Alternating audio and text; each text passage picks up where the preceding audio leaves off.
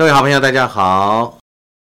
呃，我是阿正，今天很高兴有机会跟大家再分享。今天是二零二二年的一月十九日。今天很高兴跟大家分享的主题是乌克兰跟台湾命运不同，但是靠人不如靠己。我想大家对于这个乌克兰的情形都很清楚。乌克兰跟台湾现在有什么事情发生呢？乌克兰跟台湾虽然距离很远。但是都卷入了国际政治的博弈的一个大局面之下，也担心，如同阿富汗一样，会成为美国的一个棋子，之后变成弃子。啊，听起来也是蛮耸动的。乌克兰的危机现在并没有解除，最近就这两天最新的新闻，德国、英国、加拿大相继支援乌克兰对抗俄，这事情。在台湾，在我们亚洲可能不觉得有什么，呃，很有感，但是在欧洲跟世界很多的国家里面，对这个事情都是很注意的。就像呃，最近在前两天，德国的外交部长，那么他也是去访问乌克兰，表示对乌克兰的支持。那么他们也是重申，声称德国会尽全力来保障乌克兰的安全。那英国、加拿大也一样说会提供武器跟支援。对于乌克兰是公然的这个表达对乌克兰的支持，以及反对俄国对于乌克兰的一个威胁。因为西方国家越越担心俄罗斯会入侵乌克兰的可能性不断在增高啊，所以感感觉得到，像德国声称他们会支持英国、加拿大他们这些国家，为什么会这样子来表示呢？啊，因为说他们要确保乌克兰的安全，保障。欧洲的平安，所以呢，这牵扯到一个地缘政治，不单是乌克兰一个国家的问题，也会牵扯到整个欧洲乃至西方世界，乃至全世界。那么大家都知道，俄罗斯在近期一直在乌克兰的东部，在乌东边境部署了兵力啊，以及各项的武器，而且有据说有十七万的兵力在这个地方。那这个北大西洋。公约组织 NATO、NATO 也认为这个是为入侵乌克兰做准备。呃，我想啊，啊，我们这样说，这几个事情会牵涉到乌克兰跟俄国之间会不会产生一个没有办法回头，会造成一个世界极度动荡的一个情形呢？那就像西班牙，帮欧洲西班牙，它的。这个也说，我们期待我们俄罗斯会做出明确的举动来和缓紧张的形势，表示现在这个乌克兰的形势非常的严重。那其实我们在这个地方就会想到，这个事情啊，是表示乌克兰跟俄国之间有很多的历史跟很多的地缘政治上面的一些冲突或者矛盾。那乌克兰曾经指控。德国阻挠北约提供武器，那我想很多国家之间都有他们相关的矛盾。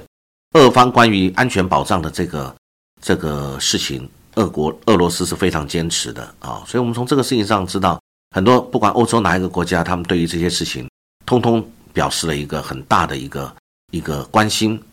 像英国的国防大臣就跟国会表示，英国政府决定提供轻型的反装甲的防御。防御型的武器给乌克兰，那而且呢，这个第一批的武器已经在最近已经交付了。加拿大的相关的媒体报道也有报道，加拿大已经派遣这个特种兵前往乌克兰。为什么？因为呢，他要保障在乌克兰的加拿大人的安全啊。为了万一需要撤兵的话，或者是撤侨的话，那么他要有一个有一支部队在这个地方，这才能够保障这个事情能够顺利执行。所以这就表示什么？其实这个事情是很严峻的。那大家要知道，那在历史上来说，加拿大境内其实有非常多的乌克兰的移民啊。那这这个加拿大的，所以加拿大的人跟乌克兰这个是有很深的一些关系。那加拿大也在公告中说，俄罗斯的侵略，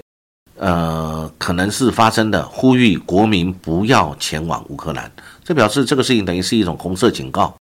啊，国际社会上对于俄罗斯驻军在乌克兰周边的这个情势也感到非常的紧张，那美国的情报部门也已经多次讲了，俄罗斯可能正在准备入侵乌克兰。那但是俄罗斯是否认的，他说我没有要入侵乌克兰，我只是在伸张我自己的主权啊。那美国跟其他北约国家当然也在部署了大需大批的这个军事准备，同时以及经济的制裁也是也一直在提出。那现在北美国北约跟俄罗斯其实对于整个乌克兰的局势在主导。所以呢，其实从这个事情看，乌克兰自己当局本身反而没有办法去主导自己的国家，自己的国家没有办法自己救，反而是这些大国政治大国在掌握了这个乌克兰未来这个国家民主的未来。那反观到亚太地区，各位你就同时看到乌克兰，就想到我们台湾，我们台湾的局势也是很严峻的，是不是？看到乌克兰就想到我们台湾的局势，我们是不是也是由呃大国在主导？我们夹在中间，啊，是一个大国博弈当中，不管是棋子还是我们在大国博弈当中，我们有很多的难处。就像现在美国来主导的一个组织，如这个澳英美的这个联盟，AUKUS，大家都看到，还有 QAD 四方啊，美日印澳等等的，这个他们都在台湾两岸这个插手相关的国际事务，对于。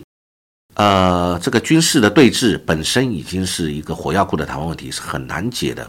所以呢，我们要想，在看到乌克兰，我们就要想到台湾。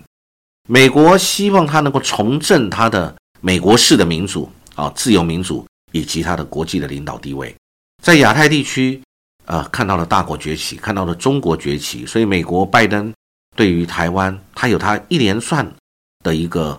啊，他的政策。因为他要维系他在亚太这边的一个啊强势地位、地缘政治的一个话语权，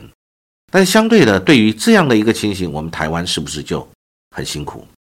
那美国跟中国大陆两边的一个中美的这个，不管在贸易上面的战争，还是在政治上面的对峙，对于我们台湾的和平或者两岸的和平、台海的和平，是不是就有很多的威胁？从我们在讲到阿富汗的事情，从阿富汗的经验，美国就了解到，啊，在很多事情上面，其实北约的这些成员国对于美国希望他们一起来分担，不管是分担军费，或者是共同，呃，按照美国的利益跟方式来去执行任务，那北约其实是很分歧的，啊，那所以呢，并不是所有的美国想象中的盟友都是能够按照美国的意思。去跟美国站在一起，所以为什么拜登在二零二一年他组建了 AUKUS 这个军事联盟啊，显示了美国希望能够回到以前，也就是英国跟澳洲这种国家跟他是一个非常联盟紧密关系的这种国家，变成一个联盟。